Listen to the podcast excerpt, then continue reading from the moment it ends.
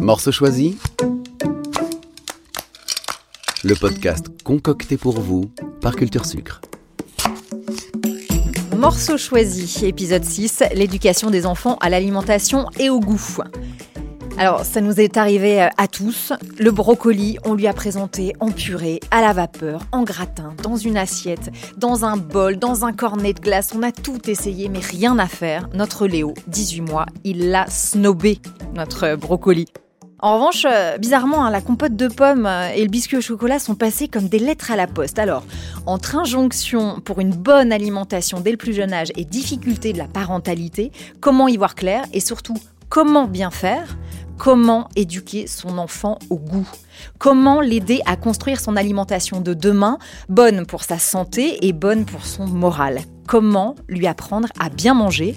Réponse dans cet épisode de Morceaux choisis. Bonjour Philippe Rézer. Bonjour. Vous représentez aujourd'hui à Culture Sucre, l'organisation interprofessionnelle du secteur euh, betterave-sucre en France. Vous en êtes le directeur général. Je voudrais vous faire réagir euh, à cette petite bataille euh, au nom du légume vert.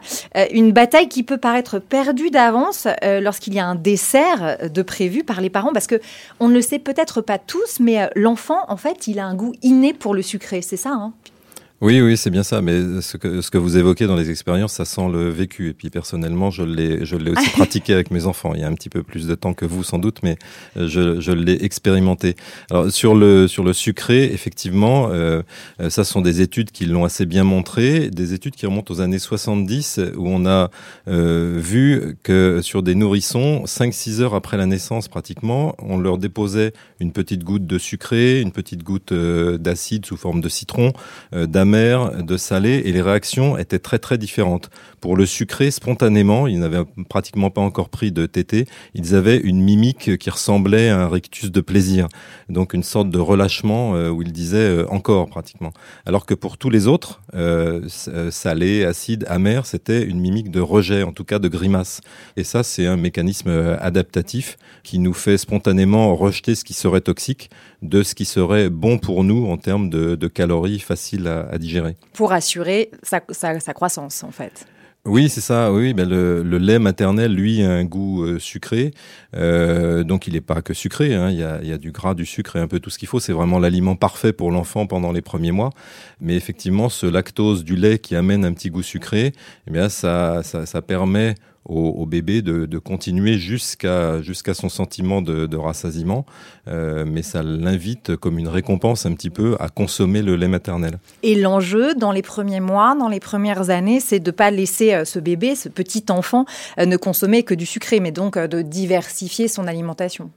Oui, c'est l'idée parce qu'après quelques mois, bien sûr, il y, a, il y a la diversification qui va lui permettre de répondre à ses besoins de croissance qui deviennent euh, euh, très très élevés et très intenses. Euh, donc il faut qu'il diversifie son alimentation pour avoir des calories, du gras, du sucre, des protéines et puis toutes les vitamines et tous les minéraux dont il a besoin pour bien grandir. Et pour nous éclairer sur la diversification notamment et sur l'éducation à l'alimentation et au goût, qui de mieux placé qu'une spécialiste de l'étude des déterminants des comportements alimentaires. Bonjour Sandrine Monnery-Patrice. Bonjour Lavande. Merci d'avoir accepté notre invitation pour cette, euh, cet épisode de Morceaux choisis. Vous êtes docteur en psychologie cognitive et en psychologie du développement de l'enfant. Et à ce titre, vous êtes chargé de recherche à, à l'INRAE, euh, au Centre des sciences du goût et de l'alimentation de Dijon. Avec Philippe euh, Rézère, nous, nous venons à l'instant de parler de nécessité donc de diversifier l'alimentation. Est-ce que vous confirmez qu'acquérir des habitudes alimentaires saines et durables, c'est un enjeu de société individuelle et de santé publique également? Alors effectivement, il y a un enjeu de santé d'abord individuelle et puis euh, globalement un enjeu de santé publique. Il suffit de repenser euh, notamment à la prévalence euh, de l'obésité infantile ou du surpoids infantile qui touche environ 17% des enfants aujourd'hui en France avec un gradient social très marqué pour se dire effectivement que il faut agir en fait et, plus on agit précocement Et plus on a de chance, en fait, que les comportements que l'on va mettre en place euh, dans les premières années de la vie se maintiennent jusqu'à l'âge adulte. Mais surtout, c'est qu'en fait, on observe tout simplement que une fois qu'une habitude alimentaire est, est, stabilisée et bien acquise à l'âge adulte, bah, c'est très difficile de la modifier. Mais avant de parler avec vous des bonnes habitudes à prendre donc le plus tôt possible, si je mmh. comprends bien, oui. est-ce que vous pouvez nous expliquer, Sandrine, comment le goût se construit-il en fait, véritablement, pour chacun d'entre nous?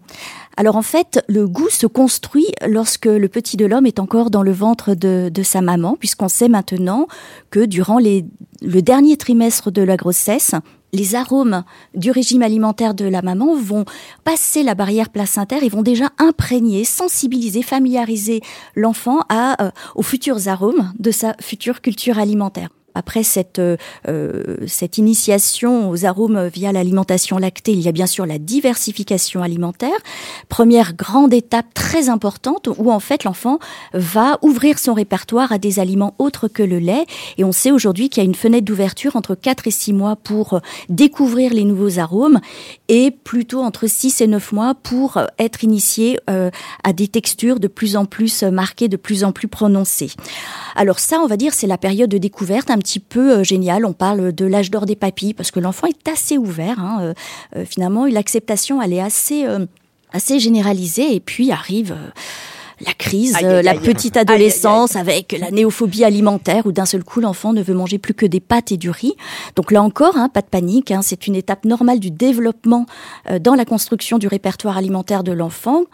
Mais on observe qu'à partir de 5-6 ans, l'enfant devient à nouveau plus ouvert, accepte davantage de goûter des aliments nouveaux parallèlement à cette euh, période de néophobie qui complique un petit peu euh, le repas parfois euh, pour les parents. C'est le moins qu'on puisse dire. Voilà, où vous avez évoqué avec passion ce rejet de, du brocoli, effectivement. S'ajoute à cela aussi la sélectivité alimentaire. Donc non seulement l'enfant va être réticent vis-à-vis des aliments non familiers, et par non familiers, attention, hein, on parle pas d'aliments forcément très exotiques, hein, ça peut être juste la petite purée de carottes à laquelle on a rajouté par exemple des petits brins de persil, ça devient un aliment nouveau pour l'enfant. Mais il y a aussi une stabilisation en fait de ses goûts, une confirmation de ses goûts. Et un aliment qui a été apprécié la veille ne le sera pas forcément le lendemain. Et donc, cette affirmation des goûts qui va vraiment euh, euh, s'observer entre deux et trois ans, cette période où l'enfant, vous savez, euh, devient de plus en plus autonome, c'est moi d'abord, moi tout seul, etc. Voilà, donc on pourrait se dire, bon, bah, on laisse faire les choses et puis ça se passera finalement très bien. En fait, non, on a remarqué qu'en fait, les enfants les plus néophobes durant la petite enfance restaient des enfants ou des jeunes adultes également les plus néophobes. Donc ça vaut le coup, en fait, d'intervenir dès les premières années de la vie pour pas qu'il ne soit frileux en matière de goût. Je reviens vers vous, euh, Philippe Rézard, à propos de cette construction du goût, de ces étapes avec la place du sucre là-dedans.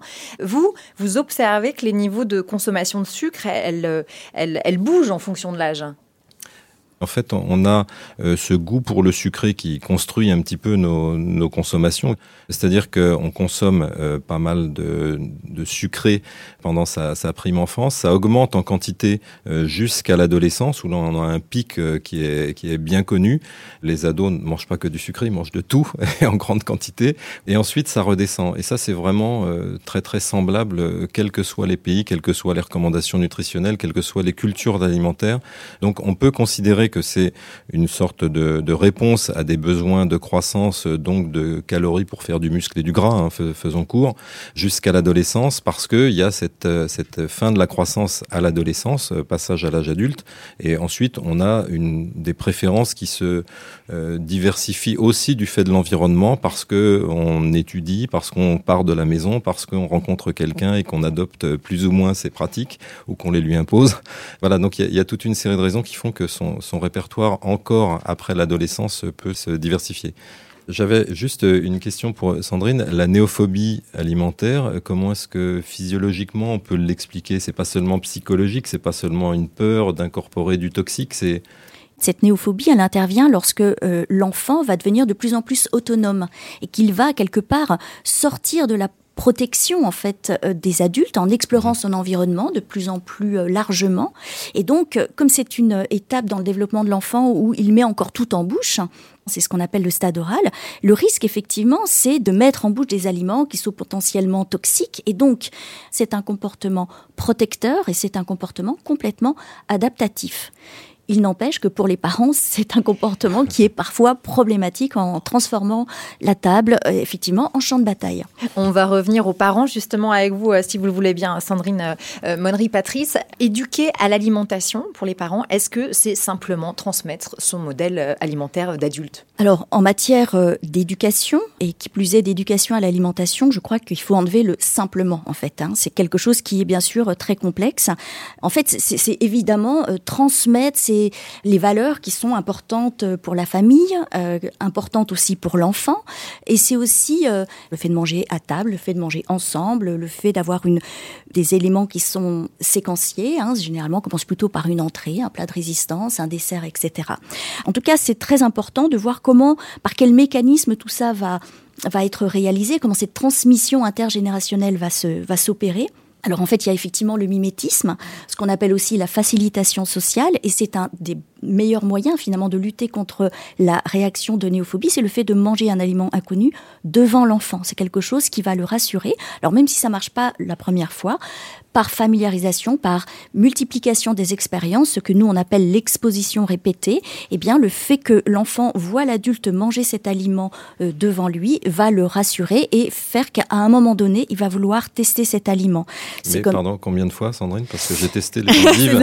j'ai testé les endives braisées, moi. C'est alors bon, les endives brisées, c'est particulièrement amer et peut-être euh, on peut mettre en, doute aussi tes capacités euh, de, de cuisiner. Hein, je, voilà, je, ne veux pas. J'aurais dû rajouter un peu de sucre, peut-être. Alors c'est effectivement une solution ou du pain dans l'eau de cuisson pour. Euh, ah mais en fait, ce qui se passe, c'est que en général, dans la littérature scientifique, les études montrent qu'il faut entre 8 et 10 expositions d'un même aliment pour que cet aliment finalement rejoigne les niveaux de consommation et d'appréciation d'aliments qui sont déjà a priori appréciés. Oui, mais par exemple, cette répétition, euh, il faut avoir l'info en tant que parent. C'est-à-dire qu'on n'a pas les mêmes styles éducatifs les uns les autres, bien entendu. Et donc, si on n'a pas cette info et si on ne sait pas qu'il faut entre 8 et 10 essais pour euh, ce fichu brocoli à faire manger à notre Léo de 18 mois, on peut être un petit peu coincé. On peut avoir tendance, j'en parlais en intro, de vouloir forcer, de négocier, etc. Il y a quand même des styles éducatifs alimentaires différents. C'est une très très bonne remarque. Alors par rapport à cette information, c'est vrai qu'aujourd'hui les recommandations, hein, ça vient de sortir là au niveau du site Manger Bouger, intègrent justement pas seulement les informations sur le contenu de l'assiette, mais aussi sur le comportement à avoir et sur cette nécessité d'insister. Alors quand on dit insister, c'est représenter en fait cet aliment. C'est pour ça qu'on parle de nous d'exposition répétée. On expose l'enfant à cet aliment. Ça ne veut pas dire qu'en fait il y a une injonction à goûter. Déjà sentir, euh, observer, voir. Hein. On sait que la néophobie d'abord c'est une réticence d'abord visuelle, donc il faut aussi passer par euh, la présentation de cet aliment. Pour revenir en fait euh, sur les styles éducatifs que vous évoquiez, le fait d'être autoritaire, c'est une tentation effectivement que l'on peut avoir en tant que parent. Euh, bah, de forcer un petit peu son enfant, de lui demander non seulement de goûter, mais aussi de finir son assiette, parce qu'on voit bien que sinon le, le, repas ne va plus finir. En fait, ce que nous, on voit dans la littérature à partir de nos travaux, c'est effectivement plus on va adopter un style autoritaire. Alors autoritaire, ça ne veut pas dire forcément crier à chaque repas. Autoritaire, ça veut dire en fait euh, avoir des principes, des valeurs que l'on veut inculquer des règles qui sont strictes et pour lesquelles on va finalement assez peu ajuster par rapport au comportement euh, de l'enfant. C'est-à-dire, par exemple, chez nous, il n'y a pas de grignotage. Bon, il vient de faire juste deux heures de natation. Là, peut-être qu'un petit truc, ça pourrait lui faire du bien. Ben non, parce que à la maison, il n'y a pas de grignotage. Ça veut dire qu'on est très centré sur les pratiques, sur ce qu'on veut transmettre, mais on s'ajuste assez peu à l'enfant. Et ça, on sait que ça a des effets plutôt délétères, notamment sur l'appréciation des aliments un petit peu plus compliqués, notamment les légumes, le fameux brocoli, parce qu'on va instaurer un climat très négatif autour des repas. Et donc l'enfant va associer le goût des aliments pour lesquels il a été forcé avec ses affects négatifs.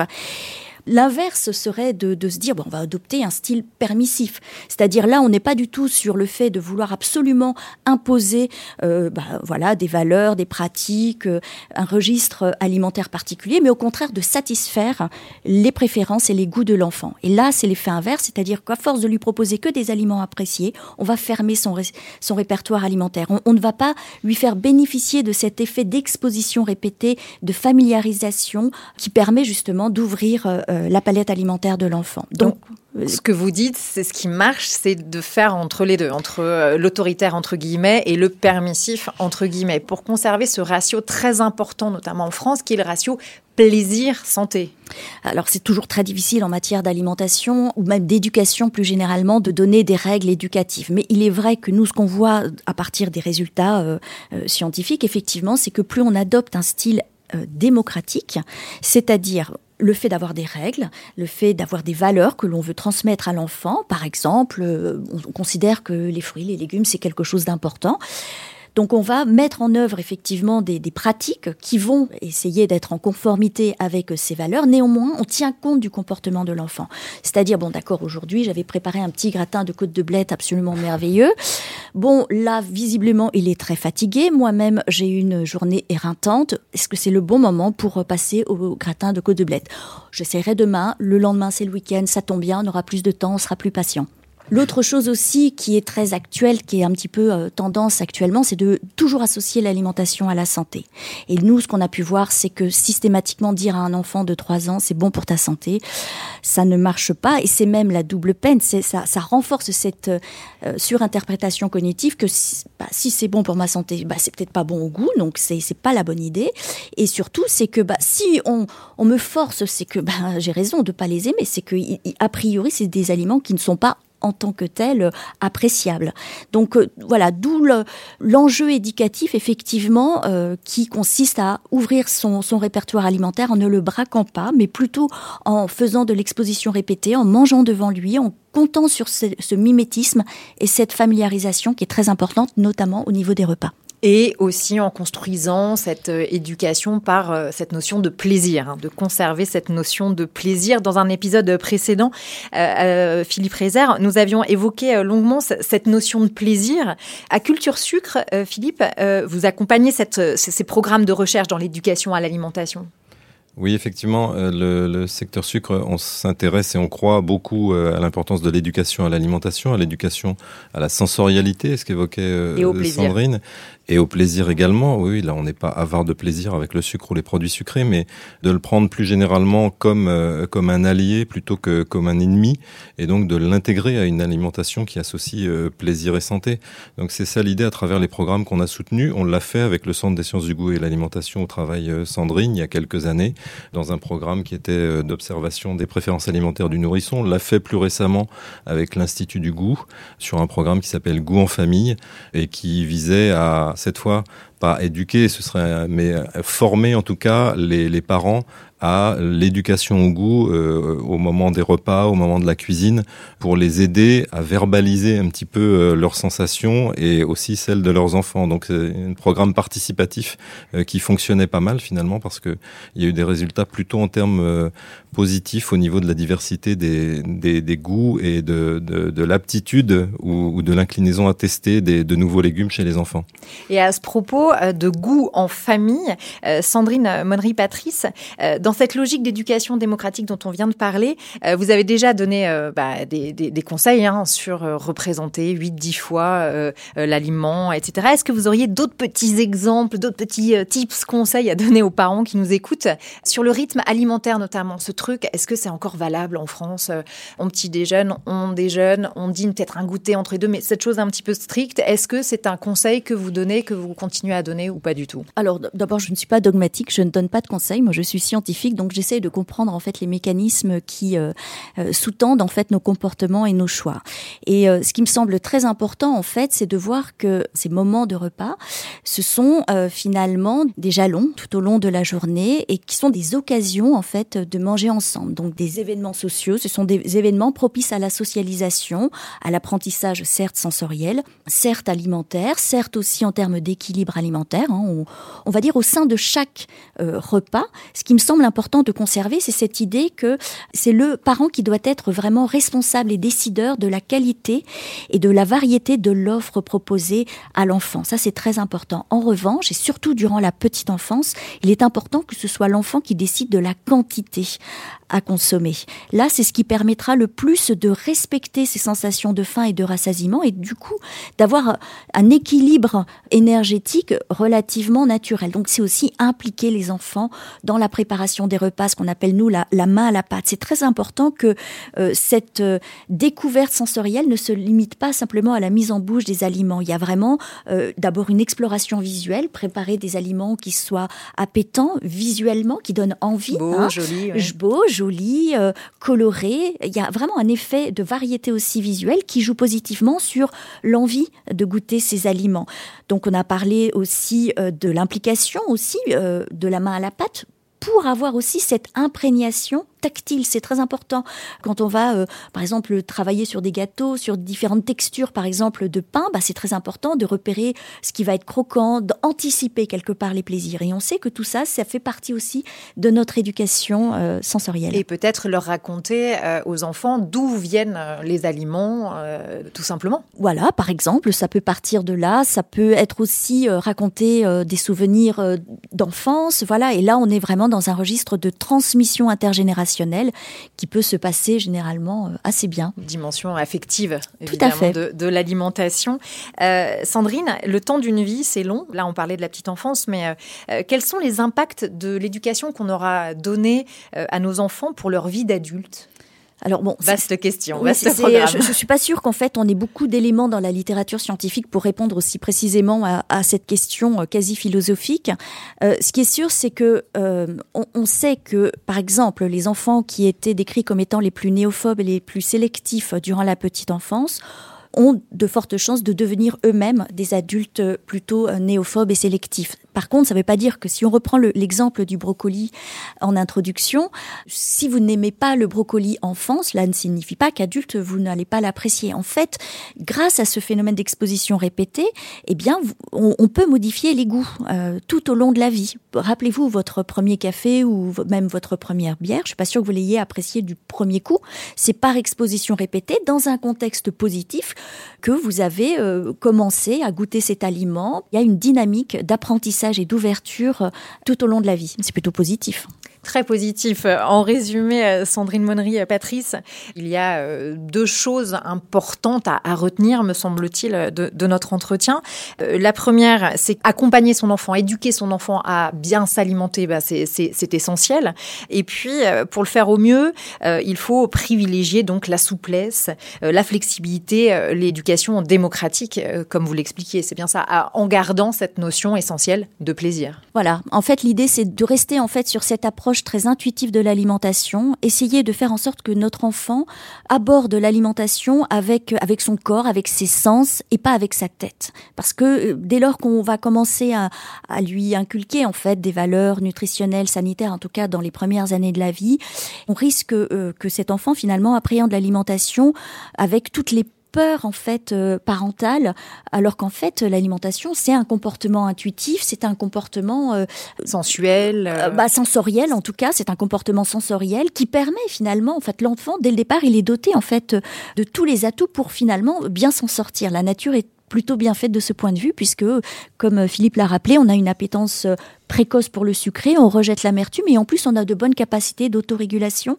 de la prise énergétique. Donc euh, essayons de garder en fait cette reconnexion en fait euh, sur ses propres sensations. Euh, oui, se reconnecter et, peut-être essayer d'apprendre en tant que parent à approcher une éducation gustative, culinaire, des cinq sens, on l'a dit affective aussi, plutôt qu'une éducation strictement nutritionnelle en fait. Hein. C'est exactement ça. Pour résumer. Pour finir, Sandrine, c'est la tradition d'un morceau choisi de demander à nos invités quel est leur plus beau souvenir sucré. Quel est-il pour vous, Sandrine? Cette, euh, cette question m'a préoccupée pratiquement toute la semaine parce que j'ai pas pu trancher entre deux souvenirs, ah. donc je vous les livre tels quels. Le premier, c'est évidemment le chocolat chaud de ma grand-mère. Ça, c'est vraiment un un souvenir absolument merveilleux. Et puis l'autre souvenir, c'est effectivement, enfin la, L'expérience qui me semble la plus euh, adorable, c'est euh, c'est enfin ce qu'on appelle les mendiants. Ce sont des petits palais au chocolat sur lesquels sont posées des petites amandes, des noisettes, des petits fruits confits. Et je trouve que c'est un peu le dessert parfait. En plus, euh, facilement transportable, parfait. Et qui est aussi parfait pour Noël hein, dans les 13 desserts en Provence. Voilà. merci pour ces pour ces souvenirs, Sandrine. Philippe Réserve, vous, vous nous aviez révélé le vôtre hein, de souvenirs sucrés dans le premier épisode. D'ailleurs, c'est l'occasion pour vous qui nous écoutez d'y jeter ou d'y rejeter une oreille. Hein. Pourquoi pas de réécouter tous les épisodes de la série Morceaux choisis. Le mot de la fin, Philippe, pour vous Bon, à l'impossible, nul n'est tenu. Hein. La, bataille du brocoli, elle n'est pas fatalement perdue alors Je crois qu'on l'a entendu, Sandrine l'a expliqué mieux que je ne le ferai en résumé. L'enjeu n'est pas vraiment une bataille pour le brocoli ou même contre le sucre, elle est pour le plaisir alimentaire euh, dans un objectif de diversité. Et je trouve que le podcast qui s'appelle Morceaux choisis, on n'avait pas fait exprès, mais c'est un petit peu ça le sens euh, de ce que disait Sandrine, c'est de donner à penser à l'enfant par des expositions répétées que finalement tout aliment est bon à penser et bon à manger. Donc c'est en, ça que moi j'ai appris pas mal de choses avec euh, ce que nous a dit Sandrine. J'ai compris aussi pas mal de choses dans mes erreurs éducatives au niveau de mes enfants. Et au fourneau. Euh, donc, Allez. Ça. Non, non, mais la, cuisine, ça fait partie, ça fait partie mm. des, des outils et des méthodes. Voilà pour ma conclusion qui n'en est pas une. Merci beaucoup Philippe Rézer. Un grand, grand merci aussi également bien entendu à vous Sandrine Monnery-Patrice. Je rappelle que vous êtes docteur en psychologie du développement de l'enfant, spécialiste de l'étude des déterminants des comportements alimentaires et chargée de recherche au Centre des sciences du goût et de l'alimentation de Dijon. Retrouvez tous les épisodes de Morceaux choisis sur le site culture au pluriel-sucre.com ainsi que toutes les infos et les actus du secteur betterave sucre. Un grand merci pour votre écoute et à très bientôt.